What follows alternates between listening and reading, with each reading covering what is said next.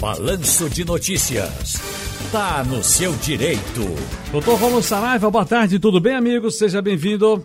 Boa tarde, Ciro. Boa tarde, ouvintes da Rádio Jornal. Prazer falar com vocês. Sim, claro. Olha, uh, o que é o documento? O que é o documento PPP e para que ele serve? O nome é esquisito mesmo, Ciro. Aliás, PPP... antigamente, antigamente tinha um outro nome, né?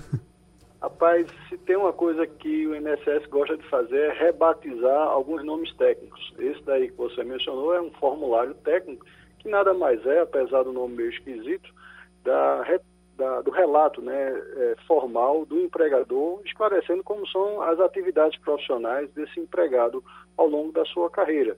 É muito comum o empregado ascender, mudar de área, mudar de atividade, inclusive com exposição, eventualmente, a ambientes nocivos. Então, este formulário tem o propósito de retratar esse currículo né, histórico profissional do trabalhador, mostrando por onde ele passou e se ele passou por algum local que haja exposição a um ambiente insalutífero ou periculoso. Isso tem uma importância muito grande na Previdência Social porque pode é, conceder benefícios precocemente com a renda significativa e também pode melhorar rendas é, que estão defasadas por não ter considerado esse período. Então, o PPP certo. significa perfil profissiográfico previdenciário. E os antecessores dele são inúmeros, SB40, DIRB 8030, entre outros. Perfil profissiográfico previdenciário. É esse palavrão, Silvio. Agora, doutor Romulo Saraiva, como é que funciona a licença especial do INSS para cuidar de familiares doentes, hein? INSS, né, ele tem regras distintas em relação à CLT. Então, por exemplo, é, na, a legislação trabalhista, ela admite, tem uma tolerância muito mais abrangente do que a previdenciária. Então, o empregado, ele pode se ausentar do emprego de forma justificada em situações de contingência, como o nascimento de um filho, o casamento, o óbito, a necessidade de comparecer ao médico, né, alistamento é, militar, é, o compromisso eleitoral, entre outras hipóteses. Já a repercussão desses afastamentos, como você mencionou, o afastamento para cuidar de um parente, isso é uma hipótese que não tem uma reverberação em relação ao INSS. Então, por exemplo, a pessoa precisa se licenciar do emprego para poder cuidar de um parente que está enfermo. Nesse tipo de situação, esse, essa contingência ela não tem proteção no INSS. Agora, existe uma outra proteção que indiretamente pode guardar uma relação com o que você perguntou, que é justamente altas enfermidades. É quando a pessoa é, de, tem uma dependência né, para tomar banho, para se alimentar, para se vestir, resolver os atos da vida civil. Então, doentes né, que estão com a incapacidade extremamente comprometida, pessoas acamadas, de cadeira de roda e que dependam de terceiro, o INSS não remunera especificamente esse terceiro, mas nesses casos ele pode vir a pagar um complemento de 25% para fazer frente ou um familiar ou uma pessoa que se dedica a este enfermo ou um cuidador de idoso. Então tem direito a esse complemento de 25% quem recebe uma aposentadoria por invalidez e quem possui uma invalidez tamanha que fique nessa dependência de terceiros para é, executar os atos da vida civil. Escute, o Wellington Marques pergunta aqui, um ouvinte nosso, o Wellington Marques pergunta, só aposentado e continua, doutor Rômulo Saraiva, trabalhando. Se eu for demitido por injúria, causa, uh, uh, aliás, por injusta causa, tenho direito aos 40% do FGTS? Justa causa, não. Ele não vai poder receber os 40% do FGTS, nem tampouco o aviso prévio.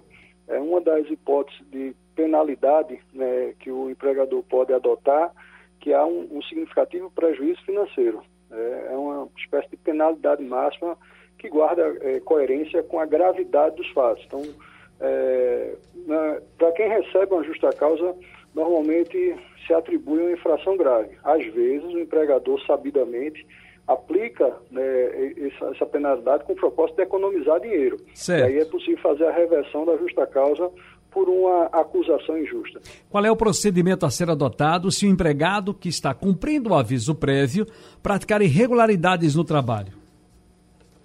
Olha, o fato de a finalização do contrato a ponto do empregador ter liberado o aviso prévio não dá o direito do empregado, nem tampouco do empregador, de cometer alguns atos que venham é, é, a quebrar precocemente a programação do aviso prévio. Então, a pessoa ela recebe né, o comunicado da rescisão do contrato de trabalho e o aviso prévio pode ser indenizado né, ou trabalhado e quando é trabalhado né, pode é, ele dilatar entre 30 a 90 dias se o empregado cometer alguma infração, a exemplo de uma justa causa, é, pode haver uma readequação na finalização desse contrato. E o empregador também não tem o direito de cometer algum ato que atinja esse empregado. Então, a dilatação do aviso prévio dentro do contrato de trabalho, em suma, não dá direito para ambas as partes cometerem atos, porque, dependendo da gravidade do ato, é, pode é, mudar a forma de indenização nesse fim de contrato de trabalho. Perfeitamente, está no seu direito hoje com o doutor Rômulo Saraiva, ele é advogado trabalhista e previdenciário aqui na Rádio Jornal, nos ajudando, colaborando a tirar suas dúvidas. Você já sabe que pode utilizar os nossos canais de interação. Nosso telefone é o 34213148, painel interativo no www.radiojornal.com.br, que está aqui baixando agora uma pergunta para as pessoas que estão mandando para a gente. Uh, o tempo, o Gilson lá de Paulista, o tempo de exército só conta para aposentadoria a partir de dois anos agora, doutor? Doutor Rômulo? Não, o tempo do Exército ele pode é, ser utilizado, no entanto, existe uma peculiaridade, no, a partir do dia 12 de novembro, né, é, as pessoas que porventura vierem é, a executar atividade de serviço militar, a reforma da Previdência é, barrou a possibilidade de você averbar tempo fictício sem a respectiva contrapartida financeira. Então, de 2019 para trás, quem serviu ao Exército não tem esse quantitativo mínimo. Ele pode ter servido por seis meses, um ano, dois anos ou mais. Esse período ele pode ser averbado tanto no INSS ou em outro regime previdenciário. E normalmente, em situações mais longínquas, como aqui serviu ao Exército na década de 70, 80, é, normalmente não se pagava mesmo não a respectiva contribuição previdenciária desse serviço.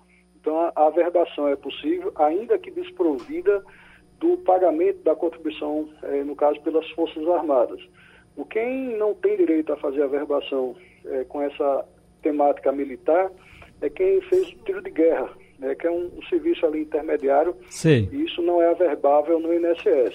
Mas Muito o tempo bem. militar, independente do tempo, é possível sim. Doutor Romulo Saraiva, mais uma vez, obrigado, um abraço, bom fim de semana e se cuide aí, viu? Obrigado, amigo. Para você também e para os ouvintes que nos acompanham, esse momento é delicado. bom final de semana a todos.